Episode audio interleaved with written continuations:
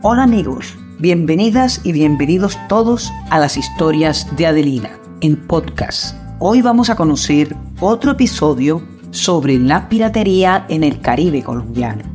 Les habla Adelina Cobo.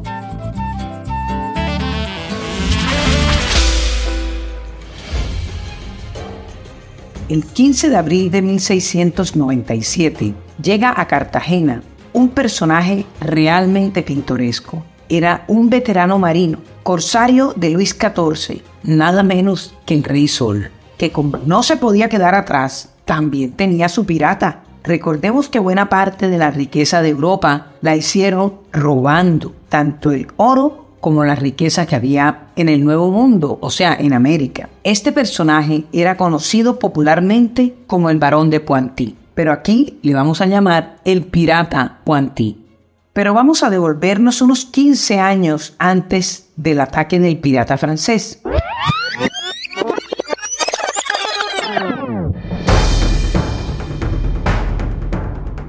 En ese momento hubo un ataque a Cartagena en el que se comprobó que la ciudad ya no era la plaza fuerte de antaño. Es que la muralla se estaba cayendo. Los fuertes estaban semiderruidos. Por un lado debido a los embates del mar, pero es que tampoco los españoles mantenían lo que tenían aquí. Además, que la ciudad estaba siendo muy mal gobernada. España tenía la ciudad completamente abandonada y solamente mandaban gobernantes que venían a robar. Eso generó desesperanza entre la gente y la moral de los habitantes de Cartagena estaba por el suelo. Y ni hablar de la tropa, había muy pocos efectivos y los que integraban el regimiento fijo estaban muy mal preparados. El gobernador de la plaza cuando llegó el pirata francés se llamaba Diego de los Ríos y es que ese hombre era parte del problema, pues se rumoreaba en toda la ciudad que había comprado el puesto por 6.500 pesos, que era mucho dinero de entonces. Pues el hombre lo que había hecho era un negocio y tenía que fajarse para sacar ese billete que había invertido y además sacar unas muy buenas utilidades. Si no, ¿para qué venir a este moridero? Como debían pensar los chapetones de entonces. Es increíble, pero eso que suena tan aterrador es muy familiar hoy, al menos en Cartagena.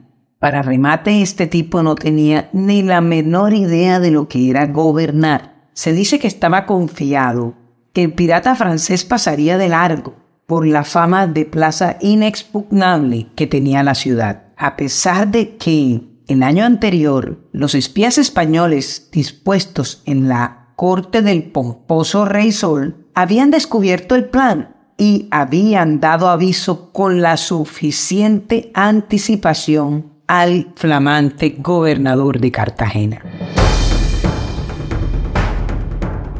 En enero de 1697, el presuntuoso barón de Pointí, perdón, perdón, perdón, el pirata Pointí, zarpó de costas francesas y se dirigió a la española buscando cómplices para su empresa criminal.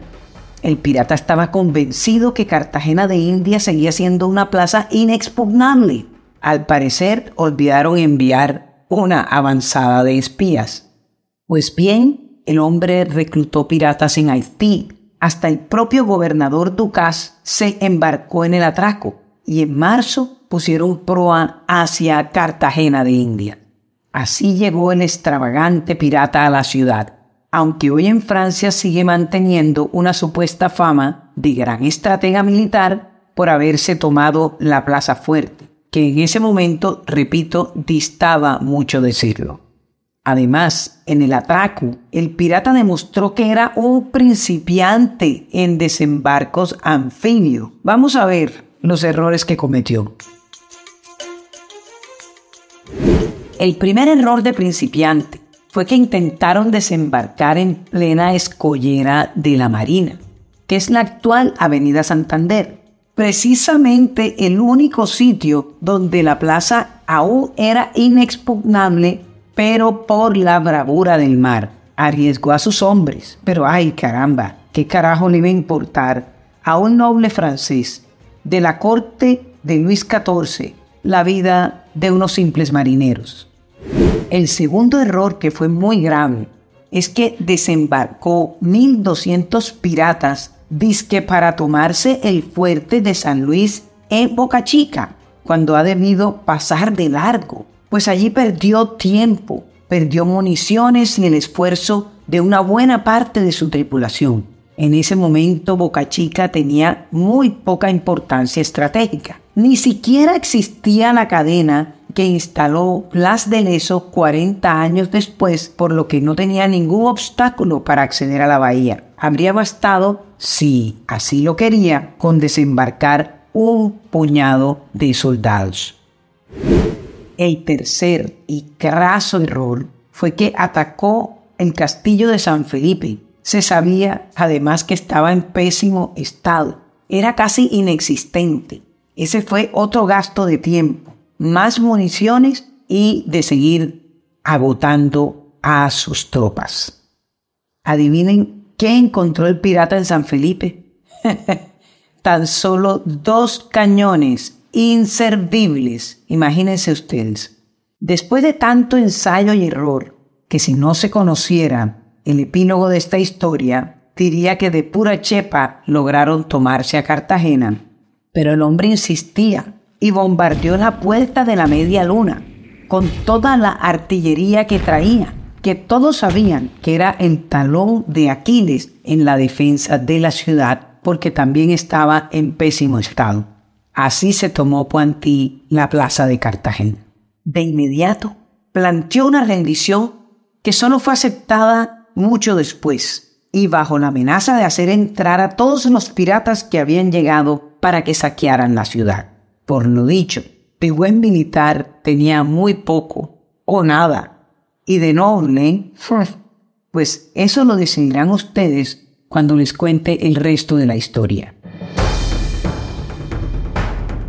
Cuando el pirata Poantí recibió el tesoro, lo cargó en su nave y salió huyendo como las ratas que abandonan de primeras el barco. De inmediato se voló con 22 o 23 millones de pesos, que era una fortuna para la época. Y encima se brincó al gobernador Ducase y a sus piratas. A Ducase únicamente le quedó lo que el pirata Pointín le permitió embarcar en su nave, que era una ínfima parte de lo que habían acordado en Haití antes de zarpar hacia Cartagena. Cuando el resto de los piratas se dieron cuenta de la burla, decidieron cobrarse lo suyo y ni cortos ni perezosos regresaron a Cartagena y exprimieron a la gente hasta llevarse el último centavo de lo que encontraron. Esos truanes estuvieron más de un mes saqueando la ciudad. Se retiraron el 3 de junio, cuando supieron que se acercaba una flota inglesa que en ese momento Inglaterra era aliada de España. Después de estos dos expolios, la ciudad quedó en manos de AMPA local, que no dejó literalmente nada. Pobre Cartagena. Pero la aventura del pirata francés no terminó allí. Imaginen ustedes que durante su retirada, Pointy fue interceptado por una flota anglo-holandesa iba a socorrer a Cartagena. Tan pronto se enteraron de que Cartagena estaba siendo tomada por el pirata francés. Y estos lograron capturar a la mayoría de las naves de la flota del pirata Pointí. Pero este se les voló el 10 de junio, después de perseguirlo durante dos días. Su nave resultó más rápida y versátil. ¿Y qué pasó con Ducas? Pues llevó al pirata Pointí a la corte y después de un largo y engorroso proceso, el pirata obviamente mantenía sus contactos intactos en la corte de Versalles, pues sí le tocó algo, pero una ridiculez teniendo en cuenta lo que le correspondía. Y Cartagena, pues la ciudad quedó en la inopia. Primero se creía que había sido por la estupidez del flamante gobernador de los ríos, pero después se descubrió la verdad. Resultó que el tipo era un vivo, cometió uno de los peores actos de corrupción en la historia de Cartagena de Indias, lo que ya es mucho decir.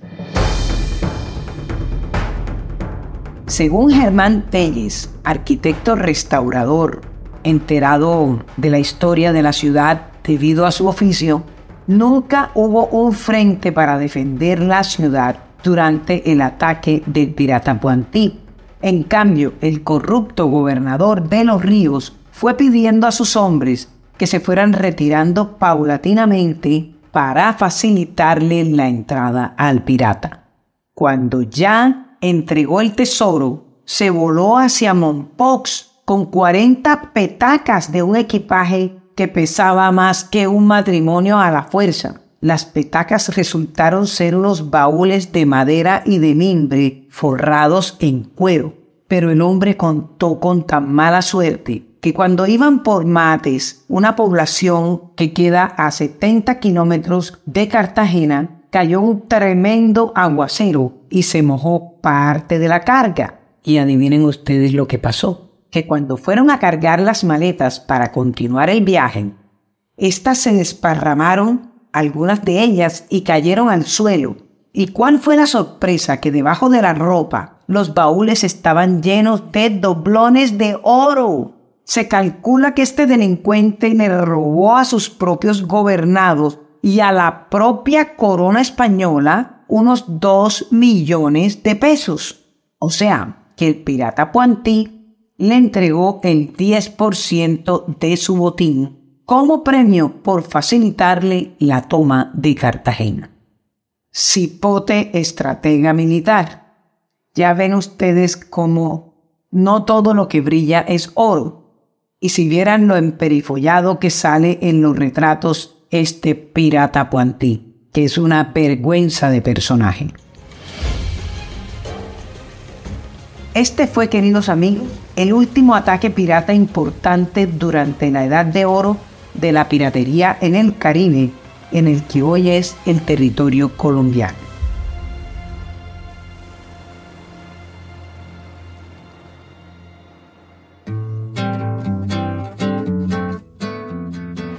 Bueno amigos, hasta aquí llegamos hoy en las historias de Adelina, en los contenidos Adelina Cobo y en la producción general Noelia Cortés.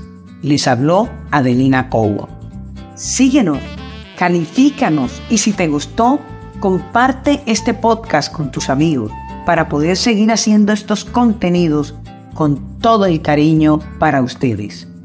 Ah, y no lo olvides, Disfruta de la vida todo lo que puedas porque es una sola.